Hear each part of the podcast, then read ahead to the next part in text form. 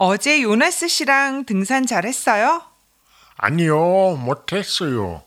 어제 좀 아팠어요. 진짜요? 오늘은 괜찮아요?